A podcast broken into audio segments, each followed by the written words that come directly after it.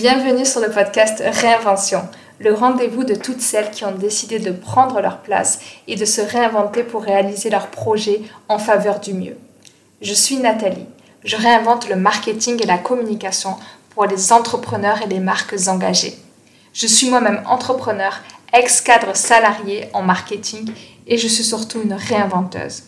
Je me suis donné une mission, celle que chaque femme puisse rendre possible ses projets les plus grands et se sentent en confiance pour les réaliser et les faire briller, quelle que soit son origine, son histoire et ses croyances. Ces femmes, je les appelle les réinventeuses. J'ai d'ailleurs créé un mouvement, le mouvement des réinventeuses, une communauté privée et gratuite que tu peux toi aussi rejoindre pour ne pas rester seule dans ta réinvention. Dans ce podcast, on va parler d'empowerment, d'entrepreneuriat féminin, de business, de marketing authentique et de communication alignée. Seule ou avec une autre réinventeuse, je t'emmène avec moi pour découvrir un parcours de réinvention, les différentes manières de créer un écosystème professionnel qui t'épanouisse et les outils marketing et communication qui pourront t'aider sur le chemin. Allez, c'est parti. Let's make it shine together.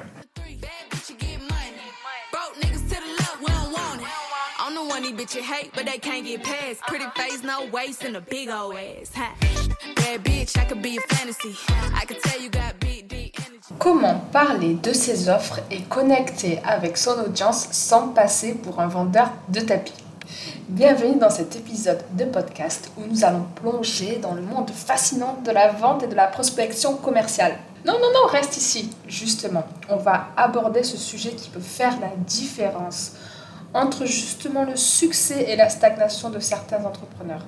Parce que parler de ses offres sans passer pour un vendeur de tapis, c'est clé. Imaginez-vous en train de présenter vos produits ou vos services de manière captivante sans jamais avoir l'impression de pousser les gens à acheter. Vous serez en mesure de transmettre votre passion, de créer une véritable connexion avec votre audience et de générer des ventes de manière authentique. Eh bien, c'est ce qu'on va explorer ensemble dans cet épisode car je m'adresse aux entrepreneurs et si tu es entrepreneur, ça veut dire que tu as une activité et si tu as une activité, ça veut dire que forcément tu as quelque chose à vendre. Donc même si je sais que pour 80% des entrepreneurs, ben, la vente, en fait, c'est pas quelque chose d'agréable. 80% des entrepreneurs ressentent une aversion pour la vente. Ils ont peur de prospecter et pensent qu'ils n'ont pas la fibre commerciale. En fait, on va voir que c'est quelque chose d'essentiel pour développer ton business et ton activité. On va voir dans cet épisode que derrière, il y a des peurs et des blocages qui peuvent certainement freiner ton potentiel et entraver du coup la croissance de ton entreprise. Mais rassure-toi, tu n'es pas seul. De nombreux entrepreneurs et surtout des femmes entrepreneurs, elles ont peur de la vente, mais elles ont réussi à surmonter ces obstacles pour devenir eh des communicantes qui arrivent à connecter avec leur audience et on va voir comment dans cet épisode. On va plonger au cœur de tes peurs et de tes croyances et ensuite on va voir cinq manières concrètes de parler de tes offres sans ressembler à une vendeuse de tapis. Allez, c'est parti la première étape est donc de comprendre les peurs et les blocages des entrepreneurs en matière de vente. Parce que avant de parler de ce qu'il faut faire, je pense que c'est important de se dire, ok, la plupart d'entre nous, on a peur de vendre parce que ça inclut différentes croyances limitantes, différents éléments qui viennent de notre éducation. On a peur parce qu'on n'a pas envie de recevoir un non, on a peur du rejet, on a peur d'être rejeté, on a peur de paraître trop insistant. Et souvent, c'est lié à des, euh, à des peurs qui peuvent être justement déconstruites et c'est ce qu'on va essayer de faire dans cet épisode. Parce que grâce à la connaissance de ces peurs, tu vas pouvoir les surmonter et adopter du coup une approche plus confiante et plus authentique pour parler de tes offres. Mais avant ça, j'ai envie que tu t'imagines aussi euh, des personnes que tu trouves inspirantes et auprès de qui tu as aimé acheter, auprès de qui tu es prête à acheter.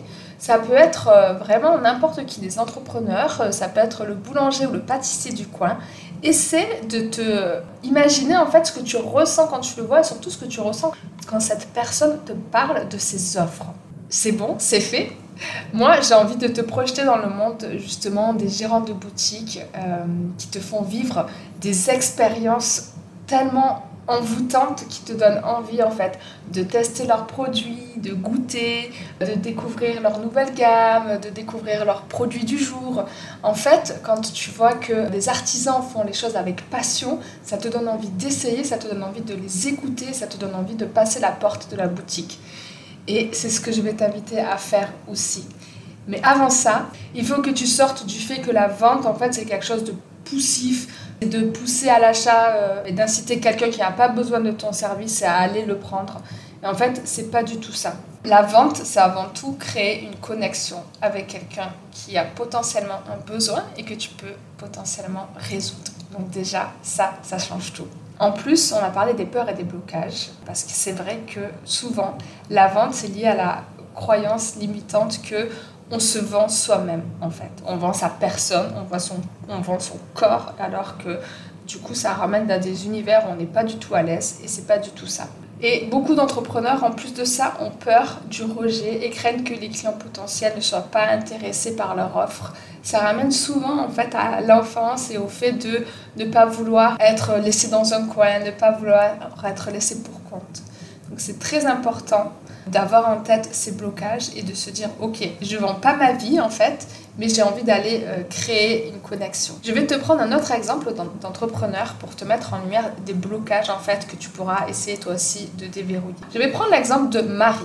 On est sorti de l'exemple du boulanger ou du pâtissier. Marie c'est une entrepreneure passionnée par la nutrition et les produits alimentaires sains. Donc bien sûr qu'elle va pas te déballer tous ces produits sans raison en fait Marie, elle a développé une gamme de produits de haute qualité. Pourtant, Marie, en fait, elle a cette peur de vendre. Elle a peur de mal parler de ses offres, elle ne sait pas comment vraiment parler avec assurance, elle pense qu'elle n'a pas la fibre commerciale et elle a la crainte de paraître trop insistante lorsqu'elle aborde le sujet de ses produits. Du coup, ces blocages, ça l'empêche d'exprimer pleinement sa passion et de convaincre les clients potentiels de la valeur de ses produits. Quand elle se met en posture de vente, elle, ressent ces blocages. Alors que quand en fait elle est plus en posture où elle raconte pourquoi est-ce qu'elle a créé son entreprise, elle raconte son histoire, elle raconte les bienfaits de ses produits, et eh bien là, c'est comme si elle avait des étincelles autour d'elle, elle devient captivante et les personnes ont envie d'acheter. Donc c'est aussi cette posture qu'on va voir dans la deuxième partie avec les astuces pour sortir justement de euh, je suis en étape de vente, il faut absolument que je, que je convainque mes clients, sinon tout va s'effondrer. Donc pour surmonter ces peurs et ces blocages, il est essentiel de déconstruire en fait les croyances limitantes qu'on a sur la vente. La vente, c'est pas forcément synonyme de manipulation ou de tromperie. Au contraire, en fait, comme je te l'ai expliqué, il s'agit de partager une solution qui correspond aux besoins et aux désirs de tes clients, de ton audience du cœur. Donc c'est pour ça qu'en adoptant une approche plus humaine et plus authentique, on va pouvoir transformer la perception de la vente et de, du vendeur de tapis en une autre perception où on va chercher à connecter et on va chercher du coup à communiquer sur nos offres de manière beaucoup plus positive et de manière beaucoup plus ronde et fluide. Donc si on revient à notre exemple de Marie, au lieu de considérer la vente comme une activité de persuasion agressive, elle peut justement se concentrer sur la valeur qu'elle apporte à ses clients.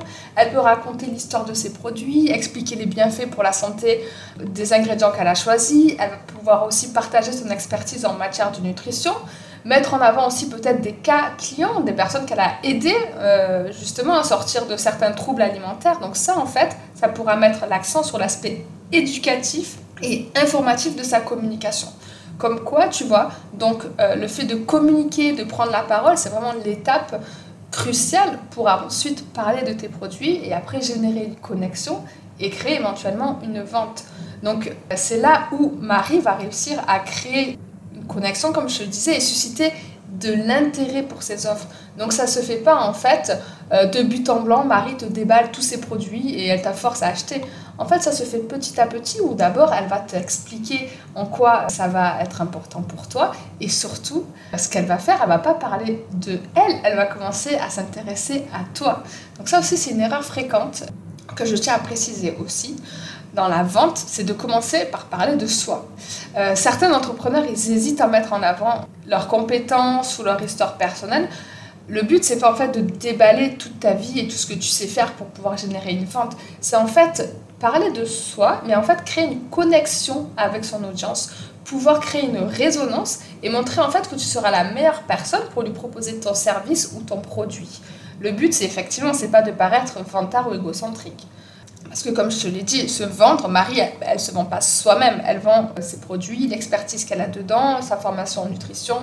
Donc en fait, c'est important de dissocier la personne et le fait que partager son expertise, son parcours et sa passion, ça relève pas de l'égocentrisme, mais plutôt ça relève de la création de cette connexion sincère avec son audience. Pour conclure sur cette partie sur les peurs et les blocages, tu peux noter qu'en fait, ils ne sont pas immuables. Avec une prise de conscience et un travail sur toi, tu pourras en fait développer, tes connaissances, tes compétences en communication et devenir de plus en plus à l'aise en parlant de tes produits, de tes offres. Et c'est justement dans cette partie suivante où on va voir cinq manières concrètes de parler de tes offres, de connecter avec euh, ton audience sans passer pour un vendeur de tapis.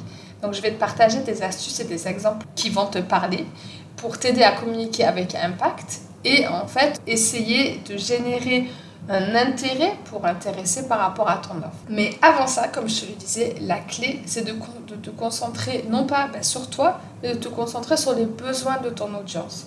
Vendez-moi ce stylo, je suis sûre que tu connais cette phrase du fameux film avec euh, Leonardo DiCaprio qui vend son stylo à tout prix alors que la personne n'en a pas besoin. C'est pas du tout l'idée ici. L'idée, c'est déjà de se dire que la clé, avant que tu parles de tes offres, c'est d'écouter euh, la personne que tu as en face de toi et de sentir potentiellement euh, ses problématiques, ses besoins, ses challenges du moment et en quoi ton offre, elle va pouvoir y répondre. Peut-être qu'en fait, c'est pas du tout le moment, peut-être que la personne n'a pas besoin de ton offre à toi, elle a besoin de quelque chose d'un confrère, d'une consoeur. Et là aussi, ça va être dans ta démarche entrepreneuriale, de peut-être l'orienter vers une autre personne?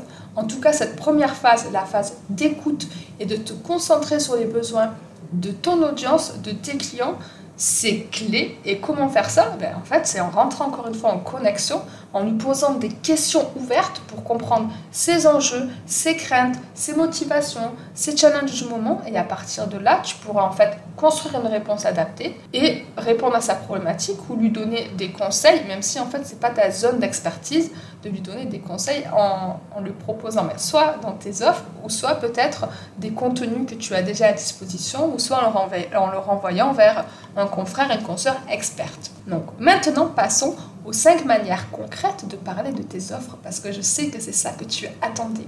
Alors la première manière, euh, je te l'ai dit un petit peu quand je t'ai parlé de Marie, c'est justement de rentrer dans le storytelling, le fait de raconter une histoire de raconter euh, des éléments captivants pour illustrer bah, comment tu as choisi de, si tu es dans la, création de produits, euh, si tu es une créatrice, on va dire, euh, de parfum. Euh, si tu m'écoutes, euh, je sais qu'il y a une créatrice de parfum qui est une fidèle auditrice. Elle se reconnaîtra. Donc, si tu es une créatrice, par exemple, de parfum, tu vas expliquer comment tu as choisi, avec peut-être l'aide d'un nez, quelle touche, quel arôme, quelle touche de parfum tu as choisi pour mettre dans, ton, dans ta composition finale. Si tu proposes des offres, peut-être que tu es un coach, tu peux raconter ben, comment ton offre elle va transformer la vie d'un client en, en parlant d'une expérience. Partage en fait l'histoire d'une personne qui avait les mêmes problèmes que ton audience et que tu peux résoudre en fait et les résultats que tu vas obtenir.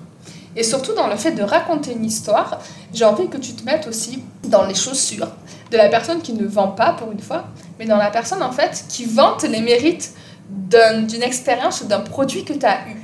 Et là, je sais que tu deviens une excellente vendeuse parce que c'est pas un produit à toi que tu vends. Imagine, tu es parti dans un fabuleux restaurant et que tu le recommandes à ta famille ou tes amis. Tu vas parler de l'expérience que tu as vécue, de comment tu as été accueilli, de l'atmosphère, de l'ambiance, du menu, de la diversité du menu, du fait que peut-être le second de cuisine, le chef, le sous-chef t'a accueilli, t'a présenté la carte, t'a présenté les produits du jour, que tu as vraiment euh, hésité, alors le chef t'a proposé un amuse-bouche. En fait, tu vas expliquer tout ce que tu as vécu pour donner envie. Et en fait, tu te dis pas, je me mets dans une démarche de vente. En fait, tu expliques justement l'histoire et l'expérience que tu vas faire vivre. Et ça, c'est la première manière, en fait, de parler d'une offre. Donc là, ce n'était pas la tienne, c'est celle du restaurant, mais tu peux faire la même chose pour ton offre, que tu sois coach, thérapeute, accompagnante, gérante de boutique. En fait, c'est la même chose. Le fait de créer une connexion et de raconter une histoire, ça va être hyper efficace pour euh, ben, connecter et parler de ton offre. La deuxième manière de parler de ton offre, euh, c'est de mettre en avant les résultats. Donc les résultats et la transformation que tu peux apporter, justement si tu es dans un métier de l'accompagnement, euh, si tu es thérapeute. Donc mettre en avant les résultats tangibles que ton offre peut apporter, ça va permettre aux personnes de se projeter, d'avoir des résultats concrets et peut-être de mettre en avant des témoignages clients satisfaits et euh, des éléments concrets qui, que les personnes ont obtenus en utilisant ton produit ou ton service. Admettons que tu sois, je ne sais pas, naturopathe. Allez, on continue dans le bien-être. Tu vas, euh, pour peut-être certaines personnes, ça va pas être concret de se dire, ok, bon, la naturopathie, c'est un peu, je, ne sais pas exactement ce que ça va apporter.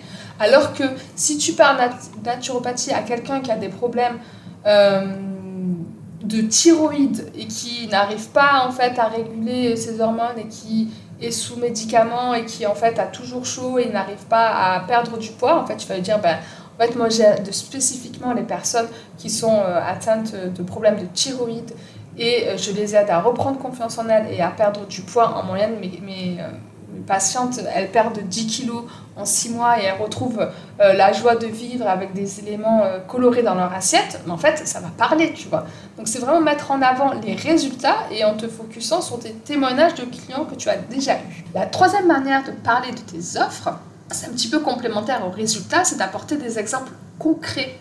Des exemples concrets qui vont permettre à la personne en face de toi de s'imaginer. Donc si tu donnes des exemples concrets de situations dans lesquelles ton offre peut être utile, ça va être très très parlant. Par exemple, euh, si tu parles des problématiques spécifiques que ton client est à la rencontre, tu vas montrer comment ton offre peut euh, les résoudre de manière précise et efficace. Je vais prendre un exemple dans une offre totalement différente. Admettons que tu proposes de gérer euh, tout ce qui est euh, fête de famille avec des tables créatives et festives. Donc tu vas expliquer quand tu vas parler de ton offre en disant ben, tout le monde a envie de créer des apéros de famille, des brunchs le dimanche, mais c'est vraiment un casse-tête pour l'organiser pour tout mettre en place, pour que la table soit jolie, pour que les recettes soient bien faites. Et du coup, en fait, toi, tu proposes une offre de brunch clé en main chez toi à un prix carrément accessible pour 150 euh, euros. Tu peux recevoir 6 euh, personnes chez toi euh, dans le confort de ta maison avec une excellente table. Imagine, tu arrives, juste c'est dimanche, tu as juste le bonheur d'accueillir les gens chez toi, ta table est déjà préparée, dressée et tu profites juste du moment. Donc tu vois, en mettant cet exemple concret, tu mets en avant bah, les bénéfices du service du brunch main et ça permet aux personnes de se projeter et d'enlever en fait et de se, et de se mettre en image avec la satisfaction d'avoir euh, fait appel à ton offre. La quatrième manière de parler de ton offre, ça peut être justement de montrer ton expertise. En fait, euh, avant de déballer toutes tes offres, etc., tu peux expliquer en partageant des conseils, des informations précieuses lié à ton domaine d'activité, à ton domaine d'expertise qui parlera à ton audience. Cela te permettra de démontrer ta crédibilité et ton expertise et ça créera en fait un lien de confiance avec ton audience parce que avant de passer à l'action et d'aller acheter chez toi, la personne a besoin de savoir que tu es justement bah, la bonne personne pour l'accompagner, que tu as suffisamment d'expertise et du coup elle a besoin aussi d'être en confiance. La cinquième manière, c'est d'adopter une approche empathique. Ça veut dire de créer du lien, on est toujours dans la connexion et de montrer à ton audience que tu comprends leurs besoins et leurs problèmes et que tu es à leur écoute. Et donc pour cela, on revient à la notion de questions pour les aider. Donc poser des questions pour les aider à réfléchir, poser des questions et surtout écouter attentivement leurs réponses. Et surtout, ça va renforcer bah, ta connexion avec eux et euh, à voir quand est-ce que ce sera le bon moment pour eux et pour toi pour leur proposer ton offre, en tout cas de susciter un intérêt pour ton offre. Ces cinq éléments en fait de comment communiquer sur tes offres, j'espère que ça t'aura aidé, mais euh, je vais aussi t'apporter la précision que ça peut être communiqué de différentes manières en fait. Ça peut être communiqué avec euh, différents canaux de communication. Si tu es coach, si tu es accompagnante, si tu es thérapeute, si tu es à la tête d'une start-up, en fait, les réseaux sociaux, ça peut être la première partie pour aller susciter l'intérêt, pour montrer ton expertise. Donc LinkedIn, Instagram, Facebook, si tu es encore sur Facebook, en fait, ça peut être le premier maillon pour créer du contenu inspirant, partager des témoignages de réussite de tes clients, partager euh, des expériences clients aussi, si, si tu es plus dans la partie boutique, publier des, des, articles, publier des éléments, des vidéos qui mettent en avant ton expertise, en fait, le, ça peut être aussi un très bon canal de communication un levier en fait pour créer la première connexion avec tes clients. L'autre manière de communiquer aussi, pour entrer encore plus dans le concret, c'est d'aller générer des discussions avec ces personnes, que ce soit des discussions en personne, en participant à des événements de networking, en participant à des événements d'experts autour de ta thématique, ou en participant à des événements justement qui n'ont pas forcément à voir, mais où tu vas pouvoir euh, regrouper ton public cible. Euh, disons que tu es une créatrice de bijoux, euh, tu vas pouvoir peut-être regrouper ton public cible autour d'un élément organisé dans une association qui, cible les femmes, par exemple. Donc tout ce qui est discussion en personne, c'est quelque chose qui va te permettre bah, de parler de ce que tu fais et à la fin, in fine, bah, de proposer éventuellement tes offres. Et l'autre manière aussi d'en parler, si tu ne peux pas te déplacer en personne, c'est tout ce qu'on appelle les échanges, l'école découverte pour eh bien, proposer de connecter, de poser des questions à tes prospects et comprendre leurs besoins connecter avec eux et éventuellement leur proposer un de tes accompagnements, une de tes offres, ou en tout cas les euh, faire rentrer dans ton cercle de confiance et les faire en fait euh, avoir une première connexion avec toi pour euh, rentrer dans cette, dans cette connexion comme je te le disais. Donc ce sont des exemples concrets, tu vois, que tu sois entrepreneur, accompagnante, gérante d'une boutique de bien-être, les canaux de communication avec les réseaux sociaux, ton site web, le code découverte et les discussions en personne, en fait, c'est les éléments à mixer pour en fait bah, préparer ta connexion avec les personnes, créer ce lien de confiance et pour qu'ensuite, en fait, la vente n'apparaisse plus comme une vente, mais apparaisse comme une proposition naturelle et qui suive en fait le chemin de la personne et de son besoin. Donc j'espère que euh, cet épisode t'aura aidé en fait à prendre conscience de tes blocages et du fait que tu te fais peut-être une montagne de la vente. Euh, j'espère que tu auras pu voir qu'il existe des manières de parler de ton offre avec confiance et authenticité en te détachant de oh là là, il faut que je vende, il faut que je vende et euh, en ayant plein de sueur froide. On a vu en fait quelles étaient les peurs et les blocages les plus courantes en matière de vente et on a découvert un petit peu comment les contourner. Je souhaite vraiment que tu te rappelles que vendre, ça ne signifie pas forcément se vendre, mais plutôt bah, partager une passion, une expertise, une valeur que tu peux apporter à tes clients. Il existe des, euh, des méthodes de vente, mais j'ai pas forcément voulu aller là-dedans dans cet épisode. Je trouve que c'est intéressant que toi tu adaptes ton approche à ton audience, euh, tu fasses des choses en fait qui te mettent en lumière, qui te font plaisir et qui te permettent de connecter avec ton audience et surtout de susciter leur confiance et leur intérêt. Surtout quand tu parles de toi, quand tu parles de tes offres, de ton entreprise, n'aie pas peur de montrer qui tu es, d'utiliser différents canaux de communication appropriés et de personnaliser aussi bah, ton discours à la personne que tu as en face en étant à l'écoute de, celle, de son besoin, de ses problématiques et de ses challenges. Car c'est toi aussi, si tu as choisi d'être entrepreneur, de développer un produit, de développer un service, c'est que tu as la conviction qu'il est utile pour une personne. Donc, ben, il est temps de le mettre en lumière et de le mettre en connexion d'une personne qui en aura potentiellement besoin. Donc, je t'encourage à mettre en pratique ben, ces conseils et ces astuces que je t'ai partagés. N'hésite pas à me dire euh, qu'est-ce que tu en as pensé et si ça te permet de te réconcilier avec la vente et de ne plus passer pour une vendeuse de tapis. Je te dis à très vite. C'en est fini pour l'épisode du jour. J'espère qu'il t'a plu. Si c'est le cas, n'hésite pas à lui laisser une pluie d'étoiles sur ta plateforme d'écoute ainsi qu'un commentaire. Je t'invite aussi à télécharger les ressources disponibles car sous chaque épisode, je te fais des petits cadeaux. Elles sont dans les notes juste en dessous. N'hésite pas à venir me voir sur Instagram, at happyLCFunky ou sur LinkedIn, at Nathalie Medaglia. Et en attendant le prochain épisode, je te souhaite une belle réinvention.